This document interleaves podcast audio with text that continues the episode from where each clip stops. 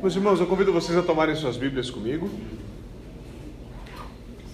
Mais uma vez, nós estamos ainda em 1 João. E nós estamos agora no último capítulo de 1 João. Na semana passada, nós vimos os primeiros cinco versículos. Vimos, eu falei, havia comentado na semana passada, era um trecho que eu estava uh, ansioso para que nós chegássemos nele. Eu acho que é um trecho extremamente importante sobre uh, em tudo como nós devemos viver como cristãos hoje, uh, quando nós falamos da vida cristã dentro da igreja, quando nós falamos da vida cristã, dos cristãos vivendo na sociedade, interagindo com os ímpios, quando nós falamos das pressões culturais, sociais que existem na igreja, contra as posições da igreja, trechos como esses são muito úteis. Trechos que nos definem o que é amor, como o amor é expresso, como nós devemos encarar isso, como nós devemos avaliá-lo, como essas coisas são vistas. Nós vimos na semana passada coisas óbvias, como, por exemplo, o fato de que nós estamos hoje aqui sentados juntos no dia do Senhor. Nós levantamos nossa cama. Alguns de vocês ah, trabalharam até sete da manhã, até sete da manhã desse dia e descansaram um pouquinho e se levantaram e estão aqui. Isso não é simplesmente uma coisa de disciplina. Nós somos coaches. Isso é amor, isso é amor ao próximo. Por que amor ao próximo? Porque o amor é o cumprimento da lei. Porque o Senhor nos ordena que nós de, é, dediquemos a Ele um dos nossos dias a cada semana, a cada conjunto de sete dias. E nós estamos aqui fazendo isso, que nós estamos aqui adorando ao Senhor, e adorar ao Senhor é amar, não é amar só a Deus, é também amar o próximo. As coisas são muito importantes e, e foi muito interessante como João nos trouxe nesse trajeto, porque ele passou alguma parte da sua carta trabalhando o conceito de amor. Lembre-se, ele falou: nós devemos amar assim, nós devemos amar assado, isso aqui é amor, é assim, o amor entre os irmãos é assim, não é como Caim amou. Caim não amava o seu irmão, Caim odiava o seu irmão, por isso matou. Aquele que odeia o seu irmão é um assassino. Ele trabalhou muito bem esse tema, insistindo no fato de que nós devemos amar ao próximo. Mas João não nos deixou ir com isso, simplesmente eu deveria ir longe com isso, longe demais com isso. E acredite, é possível ir longe demais falando em amor. Olhe para a nossa sociedade. É completamente possível fazer tal coisa. É completamente plausível. Porque tudo que está sendo feito agora é feito, mas é porque a gente se ama. É porque dois barbados se amam, então eles podem casar. É porque uma pessoa ama muito a sexualidade dela, por isso ela pode se mutilar. É porque eu amo muitos pobres, por isso eu quero roubar de quem tem mais. Percebe? Em nome do amor não se justificam as coisas. E João lembra-se então de fazer todo esse argumento em volta do, olha, é amor, amor é algo fundamental na vida cristã, mas não nos deixar sem uma definição e sem uma raiz adequada para amor. E ele enraiza isso aonde? Na lei de Deus. Amar o irmão é amar a Deus. E como se ama Deus? Obedecendo a lei de Deus. Isso é amor. Essa é a insistência de João. E aqui então ele culmina e encerra enraizando tudo isso, certo? Ele, ele chega a esse encerramento brilhante, essa forma clássica de fazer tudo isso, olha, é assim que tem que ser, e o fundamento de tudo isso está aqui. Ele faz isso e acaba com isso nos cinco primeiros versículos agora do capítulo de número 5. Certo? E agora ele vai parar, parar de falar de amor, entre grandes aspas, obviamente, para seguir adiante, para encerrar a sua carta. Certo? Então ele falou de amor, ele falou de fé, ele falou de esperança ou vitória. Ele falou que ele escreve para que nós saibamos, ele escreve para comunicar certeza. Ele nos ensina que o amor, então, é amar ao Pai e amar aqueles que pelo Pai foram gerados. E hoje ele nos fala então sobre o testemunho de Deus acerca do seu filho. Sobre qual o testemunho que Deus deu sobre o seu filho, qual o testemunho que Deus dá sobre o seu filho e o que esse testemunho significa para nós. Então vamos, vamos abrir as nossas Bíblias mais uma vez. 1 João capítulo de número 5. 1 João capítulo 5. Nosso texto se estende hoje do versículo 6 até o versículo de número 12. 1 João 5, do versículo 6 ao 12. Vou fazer a leitura da palavra de Deus. Ouçam com atenção e confessem, diz o Senhor. Este é aquele que veio por meio da água e do sangue. Jesus Cristo, não somente por água, mas por água e sangue. E o Espírito é quem dá testemunho, porque o Espírito é a verdade. Há três que dão testemunho: o Espírito, a água e o sangue, e os três são unânimes. Nós aceitamos o testemunho dos homens, mas o testemunho de Deus tem maior valor, pois é o testemunho de Deus que ele dá acerca de seu filho. Quem crê no Filho de Deus tem em si mesmo esse testemunho. Deus nos deu a vida eterna e essa vida está em seu Filho. Quem tem o Filho tem a vida. Quem não tem o Filho de Deus não tem a vida. Amém. Senhor, nós oramos para que por meio da tua palavra o teu Filho nos seja comunicado. Que nós nos apegamos mais a Cristo. Que nós sejamos alimentados dele pelo teu Espírito, pela tua palavra. Age em nós Fala conosco por meio da tua palavra. Faz aquilo que nós não podemos fazer. É o que nós te pedimos hoje, nessa manhã, em nome de Jesus Cristo. Amém e amém. Bom, meus irmãos, vamos lá. Esse é um trecho que muitas vezes levanta. João tem essa, uma linguagem peculiar, e esse é um trecho que às vezes levanta várias vezes as nossas orelhas. Tipo, o quê? Certo? É uma pergunta totalmente legítima. Nós estamos falando, nós voltamos ao versículo 5, por exemplo, ele fala: Olha, nossa fé é a vitória que vence o mundo. Nossa fé é a vitória que vence o mundo. Certo? E este é aquele que veio por meio da água e do sangue, não somente por água, mas também por sangue. Aí você fala: Peraí, certo? Do que a gente está falando mesmo? Onde é, onde é, que a gente estava? E, e, isso é muito curioso. E por que, que, por que, que hoje essas coisas nos pegam muito despercebido? E talvez você já, tenha, já vai ouvir isso a terceira vez nessa série sobre 1 João. E eu vou falar de novo. Parte de boa educação é repetência, certo? É repetição. É repetir, repetir, repetir. Se você tem filho, você sabe muito bem disso. Tem que repetir, certo? E nós também, por isso que muitas coisas se repetem nas escrituras. E uma das coisas importantes para nós aqui é perceber que muitas vezes nós somos acostumados com língua, o texto bíblico, ou seja, como, como ele é escrito, mas nós não somos acostumados a pensar nos termos bíblicos a pensar biblicamente sobre essas coisas. E aqui isso é extremamente necessário, se você não entende nada, você começa a adivinhar. A sangue tinha, tinha sangue aqui, então é isso aqui que o João está falando, mas é isso, você não sabe. Você precisa de algum fundamento adequado para chegar em algum lugar numa boa interpretação. Então vamos lá, João acaba de nos falar sobre a fé no Filho.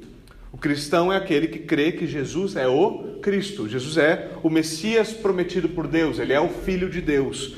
A segunda pessoa se fez carne e habitou entre nós. João diz que quem crê no testemunho acerca de Jesus Cristo, certo? É aquele que tem verdadeira fé. Verdadeira fé é crer que Jesus Cristo é o Messias, o Filho de Deus. Certo? Esse é o testemunho acerca de Jesus Cristo. De certa forma, o apóstolo está voltando aqui a algo que ele falou lá no começo. Certo? O que nós vimos que ele fala sobre testemunho, sobre o anúncio, a mensagem dele lá no primeiro capítulo? Se você voltar para os dois primeiros versículos, se você quiser abrir, volte lá comigo. 1 João 1, 1 e 2.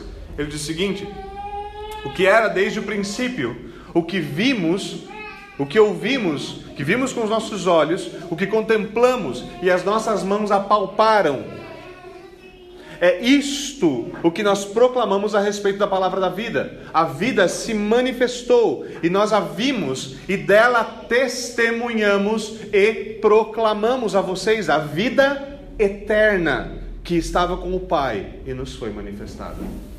Ele começa assim a sua carta. Então João tem um bom senso de como é que se escreve um bom material, certo? Você faz um raciocínio inicial e você conclui o que você está falando, certo? Isso é extremamente importante. E ele está fazendo exatamente isso.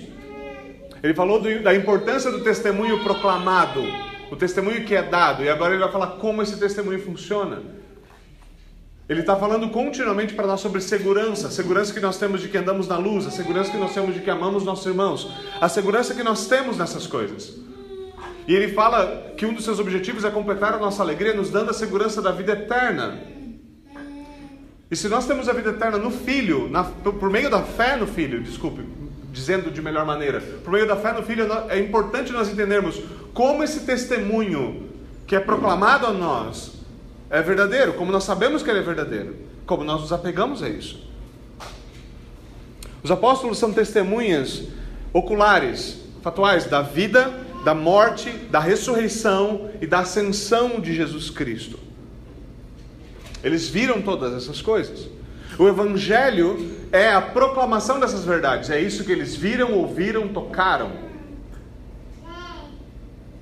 E nesse Evangelho que nós somos chamados a crer. A verdade de que Deus se fez carne, Ele encarnou-se, Ele viveu uma vida perfeita, comprou perfeita justiça da parte de Deus. Ele morreu pelos nossos pecados. Ele foi crucificado, morto e sepultado.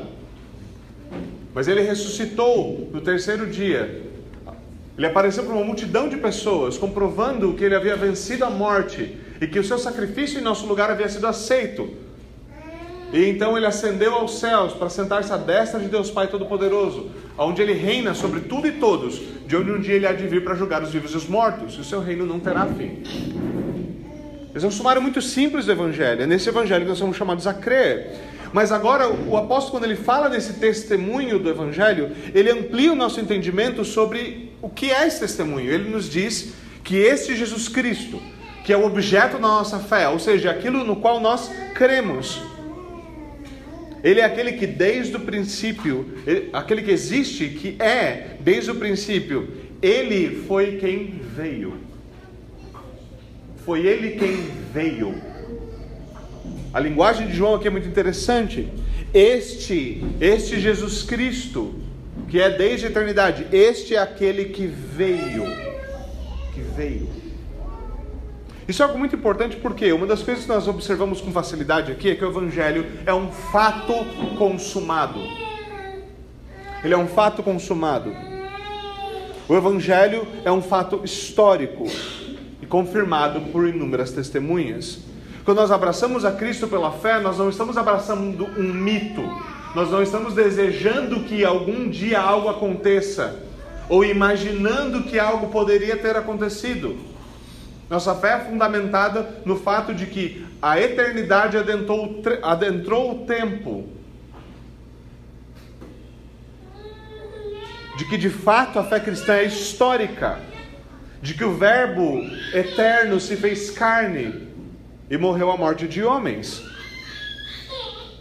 Esse é aquele que veio. Jesus Cristo já veio. A primeira vinda já é fato. Nós confessamos isso, por exemplo, no Credo Apostólico como um fato histórico. Como um fato histórico. Como o Credo Apostólico tem uma afirmação histórica em si? Nós dizemos, ele padeceu sob Pôncio Pilatos. O que isso quer dizer? Quer dizer que houve um momento na história no qual Pôncio Pilatos era o prefeito romano e que então a fé, a, o, o ápice do evangelho foi consumado naqueles dias. Isso é uma forma de marcar historicamente a fé que nós temos. Ela de fato aconteceu. Porque é curioso, às vezes nós olhamos e falamos assim, não, a fé reformada, a, a, reforma aconteceu e tem 500 anos. A gente pode ir lá e visitar os lugares onde essas pessoas viviam, certo? A cadeira na qual Calvino sentava lá, pregou o seu último sermão sentado, está lá, o púlpito dele está lá, certo? A caneca de cerveja de Lutero está lá, certo? Provavelmente, não sei, tá? Eu inventei isso aqui. Mas o fato é, nós vemos isso com facilidade como um fato histórico.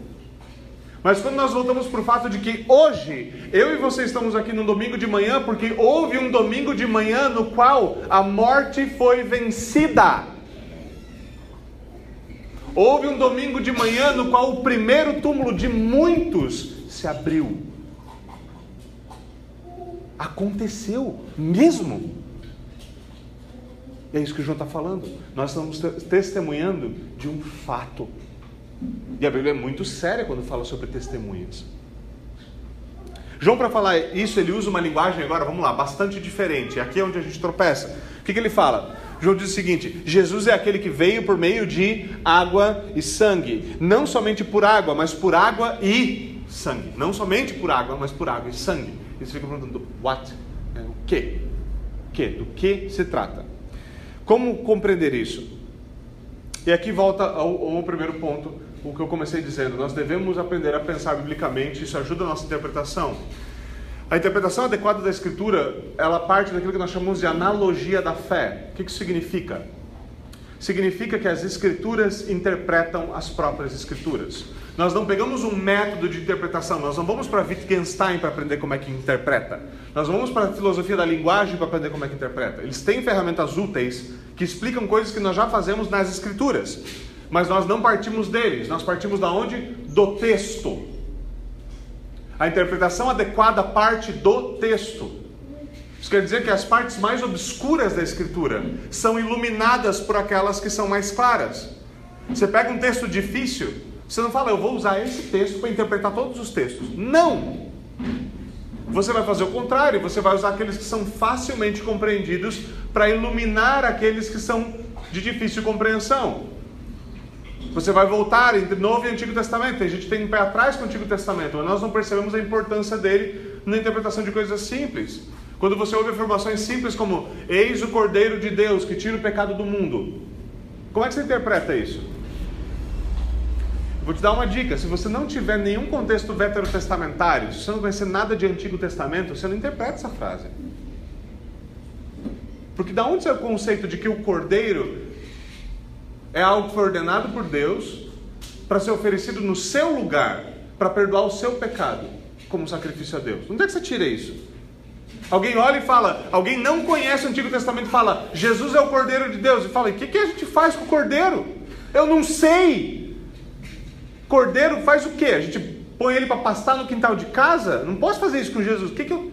Você entende? É necessário, é necessário nós voltarmos e usarmos a Escritura e ela vai nos ajudar a lançar luz, a entender essas coisas. Você vê, essa do cordeiro é, é legal esse exemplo por quê? Porque você sabe o que significa, você sabe que é automático, mas você nunca pensou, eu estou usando a analogia fidei, eu estou usando o método de interpretação, eu estou usando o Antigo Testamento para ajudar a entender o que o Novo está falando.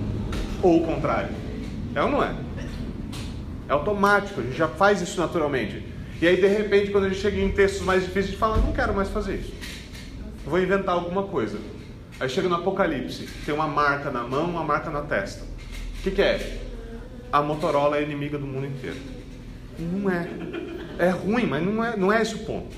Não é esse o ponto. A Escritura fala continuamente de como, por exemplo, os filactérios judaicos funcionam. O que eram os filactérios? Eram tiras de couro, até hoje os ortodoxos ainda usam, com as escritas de orações, eles amarram no pulso, na mão e na testa. Certo? Os salmos falam: quem subirá ao monte do Senhor? Aquele que tem as mãos limpas e a mente ou coração. O termo hebraico é o mesmo. A mente ou as mãos puras. Fala daquilo que nós fazemos, daquilo que nós pensamos, daquilo que nós cremos, de como nós vivemos. Não é tão difícil. Mas a gente para de fazer isso. Esses textos fazem, forçam-nos a isso a entender como as escrituras fazem isso, como elas se interpretam. Então vamos considerar alguns paralelos. E, isso é importante. Nem sempre a Bíblia traz um paralelo só para a gente. Certo? Você tem, por exemplo, olha Cristo. Nós temos Jesus Cristo sendo apresentado na Escritura como um segundo Adão, o último Adão. Certo? O primeiro homem e o último homem. Nós temos Cristo sendo apresentado como um novo Moisés. Moisés profetiza: virá um profeta como eu, a ele vocês ouvirão. De quem que Moisés estava falando? Se mataram todos os profetas, certo? Jesus é apresentado como um novo Davi, certo? Há mais de um paralelo, e é interessante isso, porque isso vai expandindo a nossa visão bíblica, que normalmente é extremamente curta, porque nós somos extremamente letrados biblicamente nos nossos dias. Alguém pergunta para você quem que é Absalão, o que, que ele fez? Você não sabe. Você não sabe porque você não lê a Bíblia. Você não é familiarizado com o texto. Certo? Se você ainda cai na piadinha de quantos animais Moisés colocou na arca, Deus tenha piedade da vossa alma. Certo? Moisés não construiu arca nenhuma. Foi Noé. É? Então nós devemos ser familiarizados com a Escritura. Isso é extremamente importante. Então considere alguns paralelos que a gente pode voltar e compreender. Então vamos lá. Antigo Pacto, Antigo Testamento. Quais são duas marcas fundamentais da libertação do povo do Egito? Quando o povo é liberto do Egito e, se transforma, e é transformado do povo de Deus, dos filhos de Deus. Duas coisas acontecem. Primeiro, a passagem pela água no Mar Vermelho, onde o Novo Testamento diz que eles foram batizados. E segundo, o sacrifício pascal que foi oferecido: água e sangue. Água e sangue. Esses dois pontos são importantíssimos em toda a história do Antigo Testamento. Em Jesus nós temos o cumprimento das promessas do pacto. Ele é o novo Moisés sobre o qual foi profetizado. Ele lidera o povo de Deus para um novo êxodo, para a libertação do pecado. Ele é o novo cordeiro pascal, ele é o novo sacrifício pascal. Ele nos liberta dessa escravidão. Ele remove a culpa do pecado. Ele faz de nós o seu povo pelo batismo e remove a culpa do pecado pelo seu sangue. Esse é um paralelo. Nós encontramos na Escritura. Além disso, João enfatiza que Jesus não veio somente por água, mas também por sangue. Também por sangue. Aqui tem um, um, um, comentarista que é bastante peculiar, porque ele é realmente muito perspicaz, chamado Peter Leithart. Ele, ele faz um comentário curioso sobre isso. Ele fala: Veja, nós lemos que na criação o Espírito de Deus pairava sobre as águas. O Espírito de Deus pairava sobre as águas. Havia água, as águas cobriam a superfície da terra, havia só água. E ali aconteceu a criação. Contudo, após a criação, o pecado entrou no mundo. E após a entrada do pecado no mundo, agora é necessário que haja uma recriação. Que o pecado seja vencido e o mundo seja recriado de maneira pura novamente. Jesus é aquele que veio fazer todas as coisas novas, é isso que ele diz. Mas essa recriação exige mais do que água, exige também o sangue do Filho de Deus. Outra referência interessante, essa normalmente é usada por comentaristas, e eu creio que da primeira vez que eu, que eu apresentei esse texto à igreja, essa foi talvez a minha maior ênfase, foi é João 19, 34 a 35. O que, que o texto diz lá? O texto diz que os soldados estão ao redor da cruz, Cristo ali crucificado, os ladrões estão ali, eles não morreram ainda, os ladrões, e a ordem então é para que se quebrasse as pernas. Alguns dizem para acelerar o processo crucific... da crucificação da morte, certo? Você está pendurado, quebra suas pernas, seu corpo fica pendente, há uma asfixia, é, o, o, impedimento do, do, do, da, do, pulmão de se inflar, certo? E você asfixia mais rápido e morre. Isso acelera o processo, certo? No caso de Jesus, eles queriam conferir se ele estava morto, porque ele já tinha entregado o seu espírito. Contudo, havia uma profecia que dizia que nenhum dos seus ossos seriam quebrados. Quando a ordem é dada, olha, quebre o joelho dele, vamos verificar se esse cara aí está morto. Um dos soldados, em vez de quebrar a, a, as pernas de Jesus, ele perfura o lado com uma lança. Ele perfura o lado com uma lança. E olha o que o texto diz: Um dos soldados perfurou o lado de Jesus com uma lança, e logo saiu sangue e água. Veja o que João diz logo em seguida. Aquele que o viu, está falando dele. João gosta de falar dele na terceira pessoa, porque é muito divertido quando você fala de você na terceira pessoa. Aquele que o viu, deu, disso deu testemunho, e o seu testemunho é verdadeiro. Ele sabe que está dizendo a verdade, e dela testemunha para que vocês também creiam. Eu estava sempre preocupado com que você creia, que você saiba Aqui no seu Evangelho, João então está testemunhando que o lado de Jesus testemunha, é uma evidência, confirma a identidade de Jesus. Quem ele é? Alguém já comentou, Jesus é o novo Adão e ele é apresentado aqui.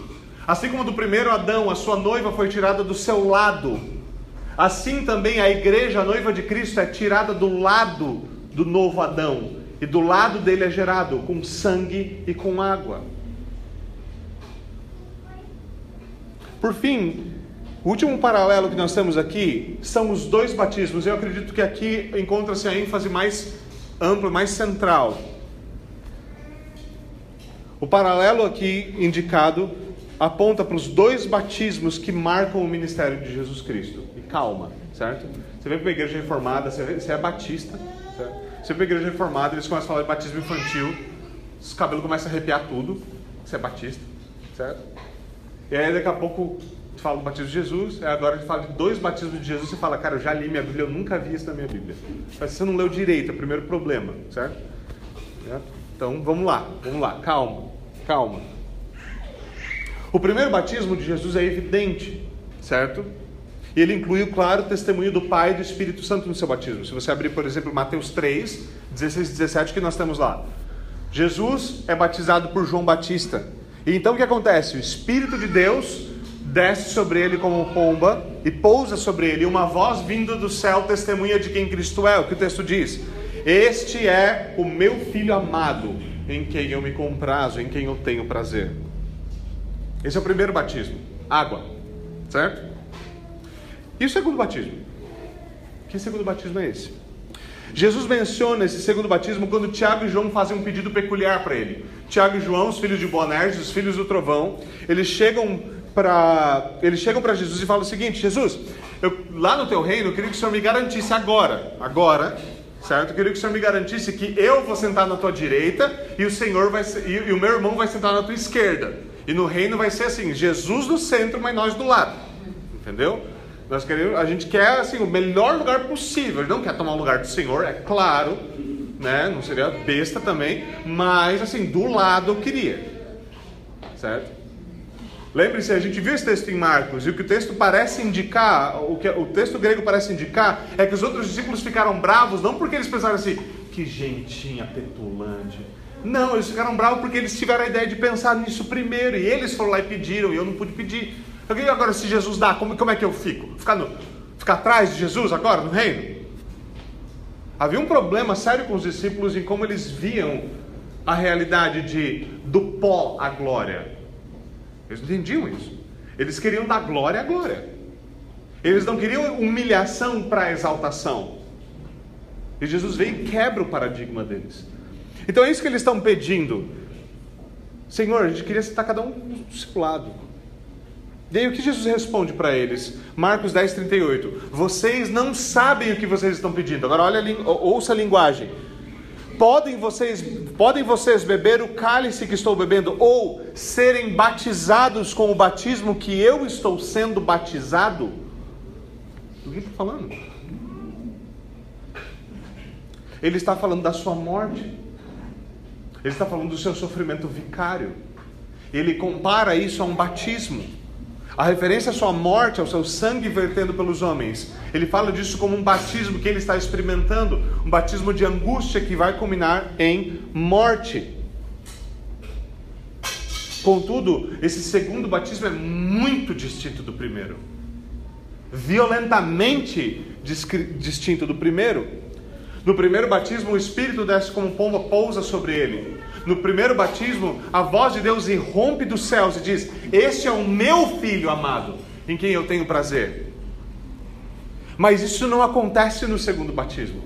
Esse é o batismo de sangue. Naquele momento, os céus se escureceram e o céu ficou em silêncio. Nada foi dito.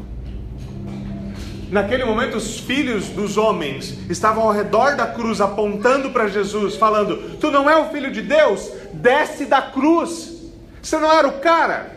Você não foi lá e bagunçou o templo? Desce. Prova que a gente está errado. Cadê teu pai agora? Cadê teu pai agora? Silêncio. Ali não teve o sinal do Espírito. Ali não teve nada. Ali só teve a agonia profunda. E o que nós ouvimos vindo, um dos brados do Salvador na cruz é: Deus meu, Deus meu, por que tu me desamparaste? E a única resposta para isso é: por causa do seu pecado, por causa do meu pecado. Por isso o Filho de Deus foi desamparado na cruz.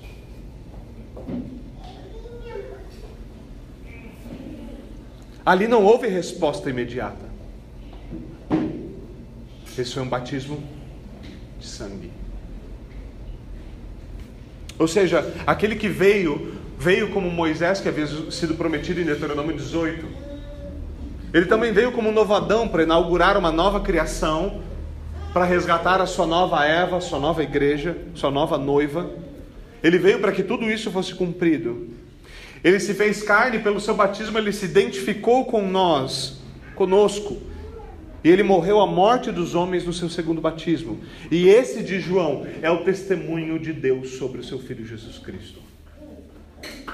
Esse é o testemunho de Deus. Por quê? E é interessante a linguagem de João. Às vezes na nossa tradução isso não, não transparece com tanta naturalidade. Mas o grego deixa claro que esse é o testemunho que Deus deu. Por quê? Porque está consumado. Tudo isso sobre o que nós falamos até aqui já foi realizado. Esse testemunho Deus já deu. E por que isso é um testemunho de Deus? Porque Deus havia prometido que enviaria um novo Adão, e ele enviou. Ele havia prometido que mandaria um novo Davi, ele enviou. Ele havia prometido que mandaria um profeta a quem eles ouviriam. Ele enviou Jesus Cristo. Ele havia prometido o Messias, e o Messias veio. Deus deu todo o testemunho por meio dos poderes os poderes de Cristo manifestados nos seus milagres e maravilhas por meio da ressurreição dos mortos e sua vida perfeita, que ele era o Messias prometido. Deus já deu esse testemunho. Já está dado. Fato histórico. Deus já testemunhou. É isso que o João está falando. Deus já deu o testemunho. Mas a linguagem, a partir do versículo 7, versículo 7, 8 e 10, a linguagem é distinta. Ele fala, então, primeiro, versículo 6, de um testemunho que foi dado. Ele já deu esse testemunho. Esse é o testemunho. Esse é Jesus. Esse é o Filho de Deus. Eu já demonstrei para vocês que ele é o cumprimento de tudo aquilo que havia sido prometido para vocês. Mas em seguida, João continua falando sobre um testemunho agora. Um testemunho que é presente agora, que é atual, que é contemporâneo nosso. Antes de considerar esse testemunho, eu gostaria de fazer uma nota para os curiosos a, a respeito do versículo 7 e 8. Por quê? O versículo 7 e 8, como vocês podem ver, algumas traduções são diferentes da versão que eu li, tá? E eu sempre encorajo todos vocês, tenham várias versões da Bíblia. Sempre que você puder, compre uma nova tradução, diferente, certo? Pega uma sigla diferente, é NVI, é ACF, é NAA, é A21, é ARC, é ARA, e aí vai. Crente adora a sigla, tá? Adora a sigla, tá? E ah, nós usamos isso para identificar então as diferentes versões. E você vai sempre tirar muito proveito de comparar versões. O que você vai descobrir também é que existem variantes textuais. Os textos nos uh, os, uh, os autógrafos nós não temos, mas nós temos as cópias desses autógrafos, a cópia dos originais. E há uma variação de, te, de, de, uh, de nessas variantes textuais sobre o texto, ou seja, algumas vezes o versículo está escrito exatamente a mesma coisa, mas a ordem das palavras é diferente, o que nem sempre interfere no grego, certo? Às vezes está faltando uma palavra, às vezes ela está escrita errada. Existem motivos vários porque existe toda uma consideração em cima das variantes textuais, em cima do estudo dos manuscritos, o que a gente chama de manuscritologia, certo? Aqui o que nós temos é o que é chamado algumas vezes de a cláusula joanina, é uma variante textual que incomoda bastante gente. As traduções que fazem uso do aparato crítico leem o seguinte no versículo 6, é, 7 e 8, tá? Leem da seguinte forma: Há três que dão testemunho: o Espírito, a água e o sangue. E os três são unânimes. Pronto. Certo? Agora, veja como, como vem o texto em traduções que usam a família, de, a família textual do textos receptos certo? A família, uma família textual específica que tem uma, uma, uma gama diferente de manuscritos, de uma coleção um pouquinho peculiar de manuscritos, tá? O texto da, da Textos Receptos vai dizer o seguinte: porque três são os que testificam no céu: o Pai, a Palavra e o Espírito Santo, e estes três são um. E três são os que testificam na terra: o Espírito, a água e o sangue, e esses três concordam num. Você vê que há uma expansão do texto. João fala do testemunho presente, espírito, água e sangue. Na versão expandida, nós temos o testemunho no céu e na terra. A Trindade testemunha sobre o Evangelho nos céus continuamente, e na terra, o testemunho do Espírito, da água e do sangue. Certo?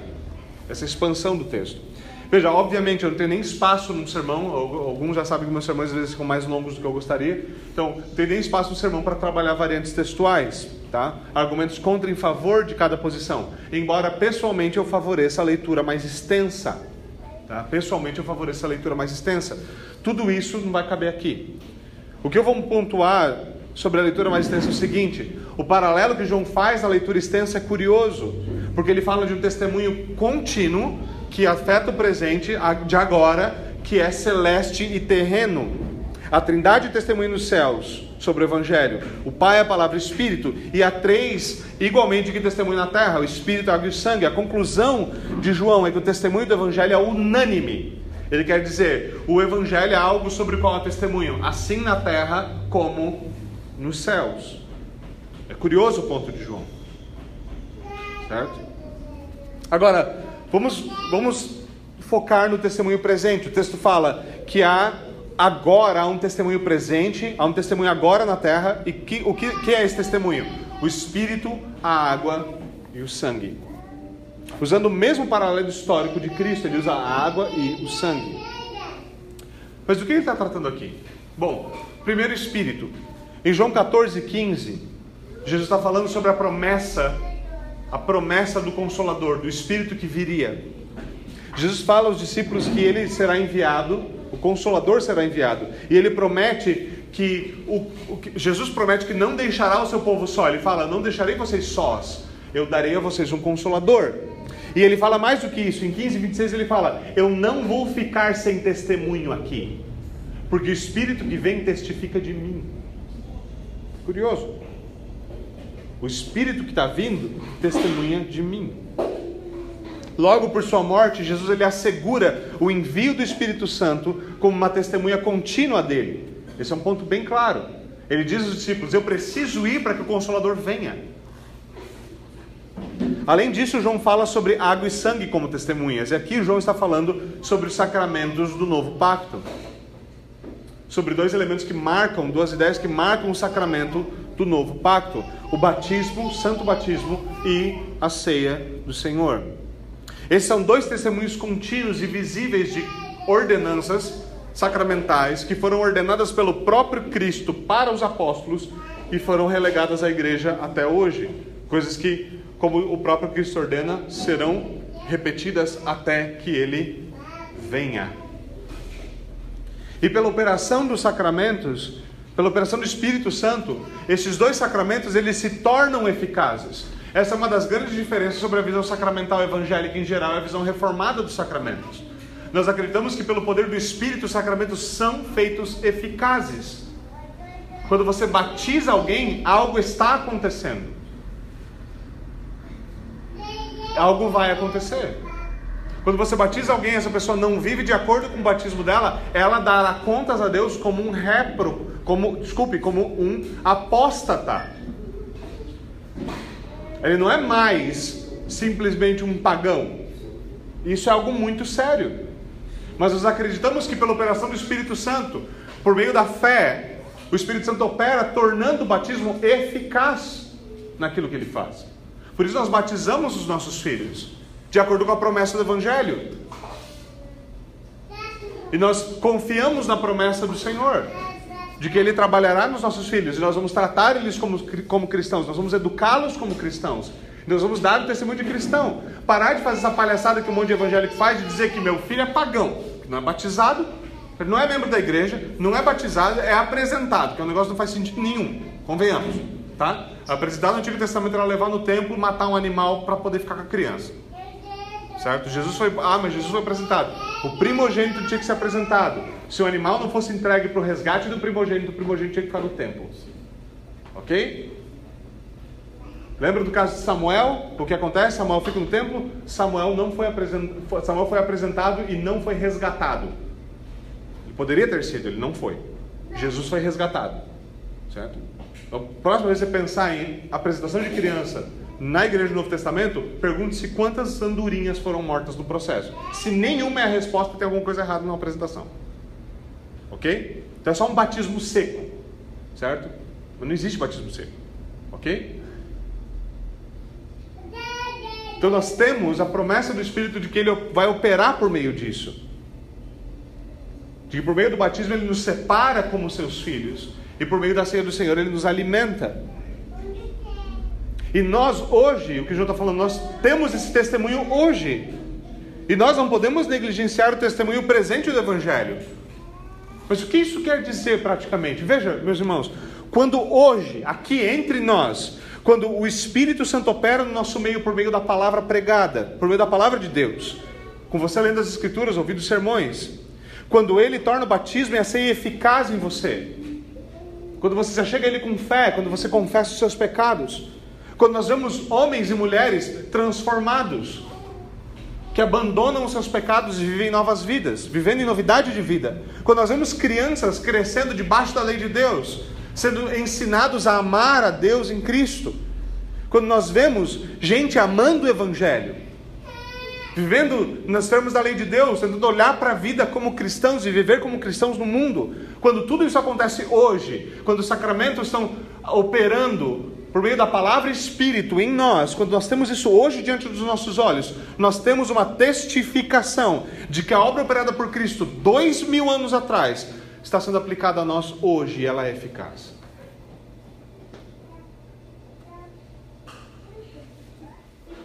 Homens não podem ser reformados pelos seus esforços. Você pode mudar a sua casca.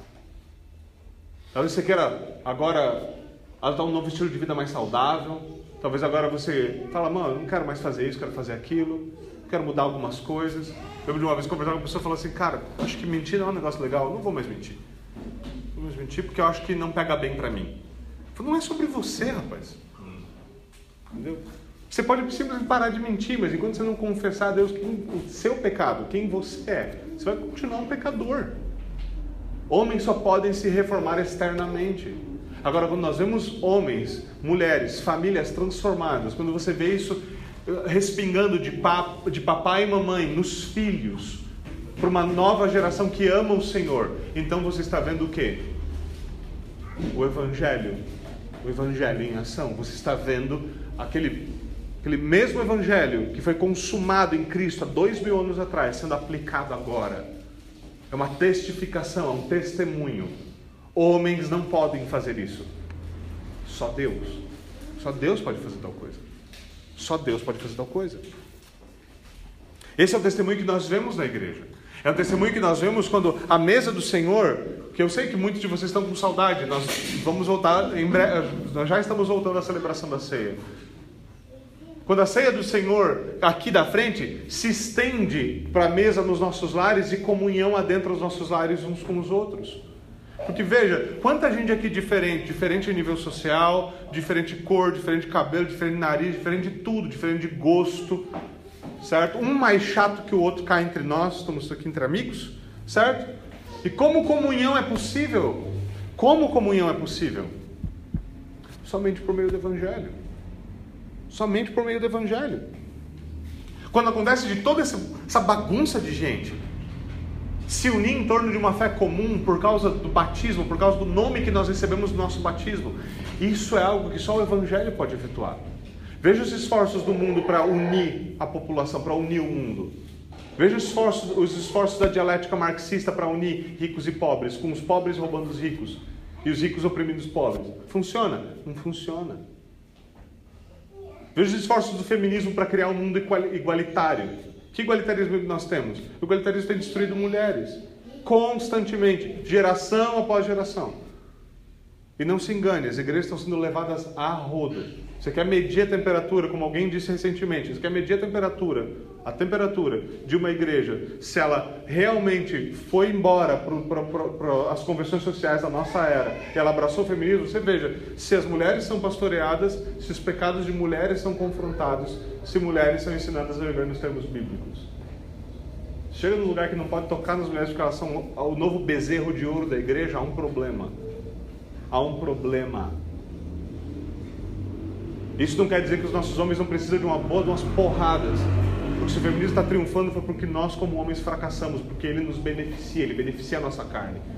Quando sua mulher vai lá e faz aquilo que é sua responsabilidade de fazer, a culpa é sua. Quando a Eva vai lá e toma o fruto que você recebeu a ordem para instruir ela de não comer, ela come, dá para você e você também come, você é o responsável. Agora, por meio do Evangelho, nós podemos lutar contra isso. E como João disse no sermão passado, nós podemos vencer isso. A nossa fé é a vitória que vence o mundo. O cristianismo vivido nos termos apresentados pelo apóstolo nessa carta é evidência da verdade da ressurreição e do senhorio de Cristo. Quando homens e mulheres, eu e você, nas nossas casas, nos nossos lares, nas nossas interações, nas nossas amizades, nas nossas empresas, nós vivemos como Cristo com Cristo como Senhor, nos termos dele, da lei dele, isso é uma demonstração de que ele está sentado. Porque eu sou o seu súdito aqui, ó. Eu vivo nos termos dele aqui. É o testemunho do Deus invisível. É isso que João quer dizer quando no versículo 10 ele fala o seguinte: quem crê no Filho tem em si mesmo tem em si mesmo esse testemunho.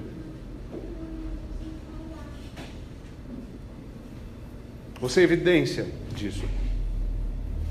A pergunta que nos enfrenta então é óbvia: você crê? Quem crê tem em si mesmo esse testemunho. Você crê? Você crê? No que você crê? Você crê no testemunho de Deus acerca do seu filho? Você crê que Jesus Cristo é o Filho de Deus, o Messias prometido? Você crê no que Jesus Cristo realizou por pecadores? Agora veja, essa pergunta aqui é bem delicada. Você crê no que Cristo realizou por pecadores? É a mesma coisa que perguntar: você crê que Jesus Cristo morreu por alguém? E é fácil responder essa pergunta. Você pode dizer sim. Isso não tem nada a ver com você. Mas a pergunta, como o catecismo de Heidelberg faz, puxar isso bem pessoalmente, bem pastoral, é: Jesus Cristo morreu por você? Você crê de tal forma que aquilo que foi comprado e consumado foi feito por você, pertence a você? Se isso é verdade, então você é chamado para viver em si mesmo esse testemunho. Veja, meus irmãos, não adianta ter fé histórica. Na teologia nós distinguimos entre fé verdadeira, fé verdadeira, fé temporal e fé histórica. Fé temporal é aquilo que nós vemos, por exemplo, nas Escrituras. O camarada vem empolgado com a fé, fala, não, eu vou lutar, eu vou acontecer, não sei o quê. Beleza, passou uma semana, acabou a fé dele. Certo? A semente que foi jogada é sufocada pelo mundo. Fé histórica é a fé dos meus pais, não é a minha. Veja, não há nada mais belo do que você herdar a fé dos seus pais. Desde que você creia com os seus pais, não nos seus pais. Seu papai não salva. Jesus Cristo salva. A fé histórica, ela acredita que tudo isso é verdade, mas não tem nada a ver comigo. Jesus morreu e ressuscitou, mas não tem nada a ver. Ela não me toca, ela toca a história, não a mim, pessoalmente. A fé verdadeira não, a fé verdadeira é eu creio que Cristo morreu pelos meus pecados, por isso eu creio que eu tenho perdão dos pecados e a vida eterna. Quem crê tem a vida eterna. Não basta crer que Jesus Cristo morreu por pecadores, é necessário que você reconheça que você é um pecador. Que eu reconheça que eu sou um pecador. Que o meu pecado é tal e o seu pecado é tal que foi necessário a morte do Filho de Deus para pagar a dívida. É aquela velha história daqueles pregadores sabe, que vieram naquela década do Jesus Freak dos anos 70, 60, 70 nos Estados Unidos. Certo? Alguns, alguns tipo missionários, as pessoas não eram exatamente certas da cabeça, muitos delas muito tempo envolvido com LSD, você sabe que dá uns problemas.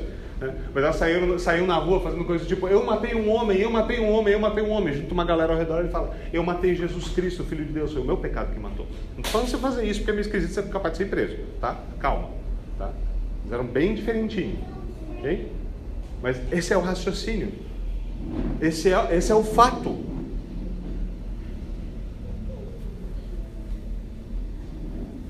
A morte de Jesus Cristo será testificada em mim como?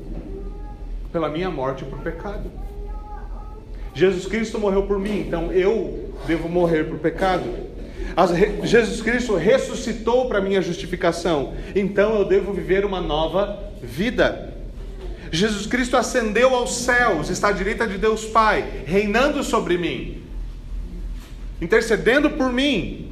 Então a minha vida deve testificar de que Cristo é Senhor. O senhorio de Cristo deve ser evidente. Ou seja, não basta a fé histórica. É necessário crer, é necessário crer pessoalmente. E João mostra a necessidade disso no versículo 10. Veja o que ele diz: Quem não crê em Deus o faz mentiroso. Essa é uma acusação séria. Quem não crê em Deus faz dele um mentiroso. Porque não crê no testemunho que Deus dá acerca do seu filho. Nós já vimos, há muito testemunho disso. Literalmente, no grego, João está dizendo o seguinte: aquele que desacredita no testemunho, não é não crer. Veja, quando você fala não crer, uma das coisas que nós fazemos como incrédulos, na nossa incredulidade é o quê? É dizer que a nossa incredulidade é acidental, ela é um infortúnio de uma mente que não foi saciada de provas. Eu não creio porque não me provam. E aí, a sua incredulidade tem uma justificação, tem uma justificativa, tem uma explicação plausível. Não é o que João está falando. João está falando, o testemunho é evidente. Há três que testemunham no céu, há três que testemunham na terra. Há um testemunho passado, há um testemunho presente e contínuo. Há testemunho. Não é não crer, é desacreditar, é não querer crer. E agora isso se chama incredulidade. Isso é um pecado e tem que ser confessado. Eu não creio que eu sou perdoado. Incredulidade. Eu não creio que se eu tenho fé eu tenho salvação. Incredulidade.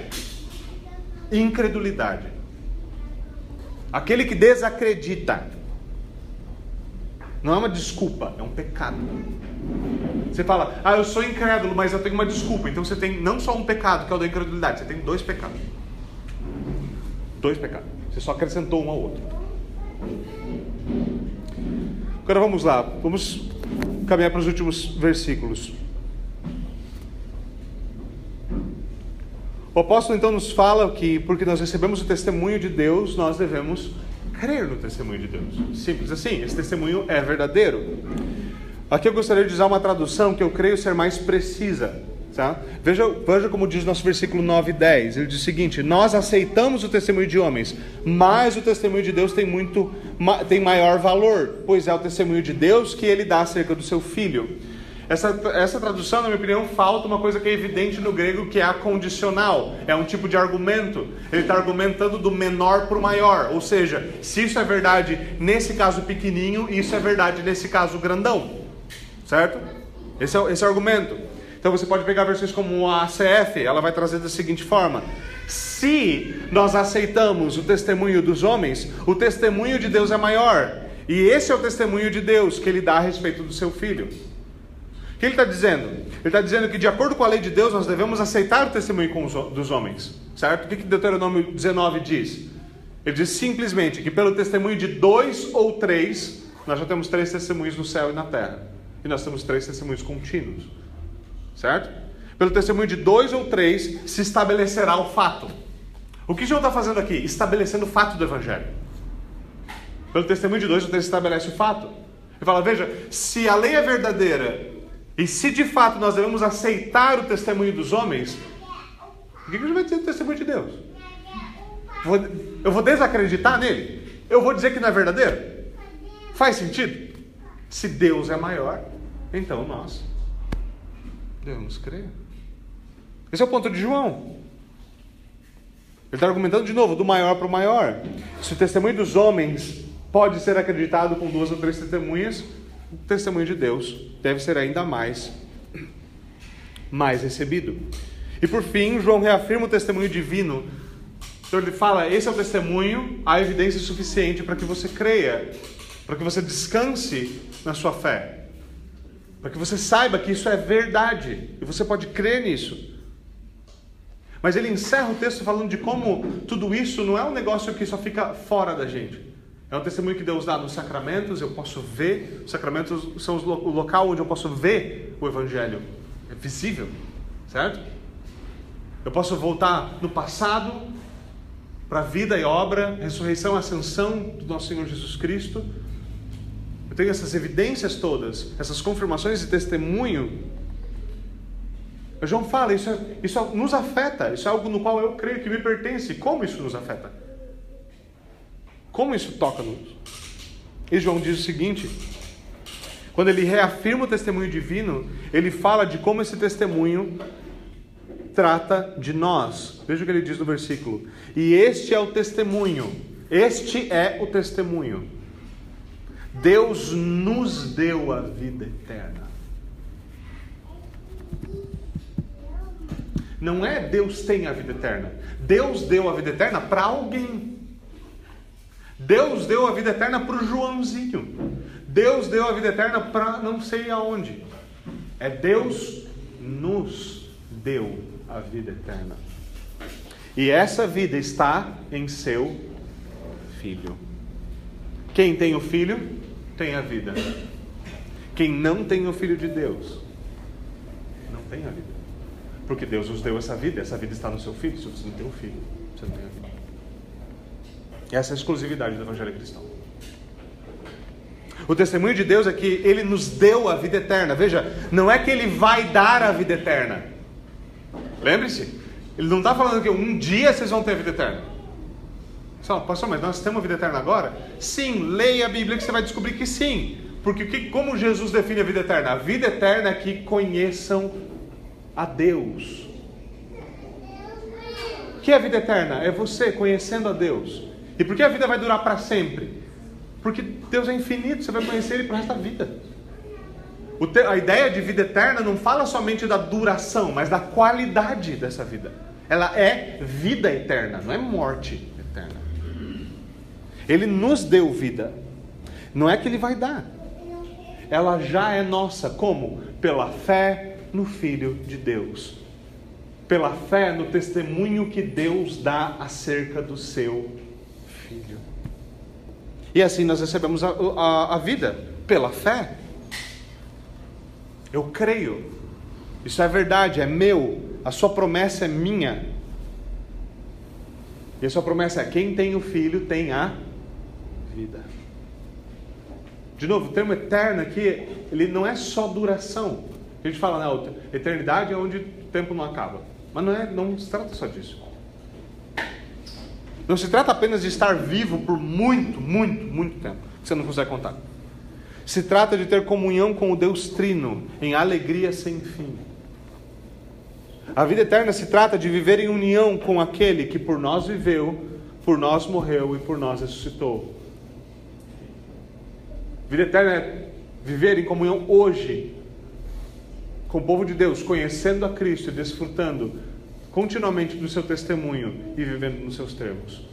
Essa vida vai ter uma interrupção para que nós sejamos aperfeiçoados e possamos desfrutar dela eternamente. Mas ela já é vida eterna e ela já é nossa pela fé no Filho de Deus. Vamos até o Senhor em oração, vamos lá. Senhor, nós rendemos graças a Ti pelo Teu Evangelho. Nós agradecemos a Ti pelo Teu testemunho. O Senhor não nos deixou sem o teu testemunho, sem a tua testificação do teu filho. O Evangelho é um ato consumado, tão distante de nós historicamente, mas tão presente. Fortalece nossa fé, ensina-nos a confiar, dá-nos verdadeiro descanso e nos ajuda a deleitar-nos no teu glorioso Evangelho. É o que nós te pedimos por Jesus Cristo. Amém.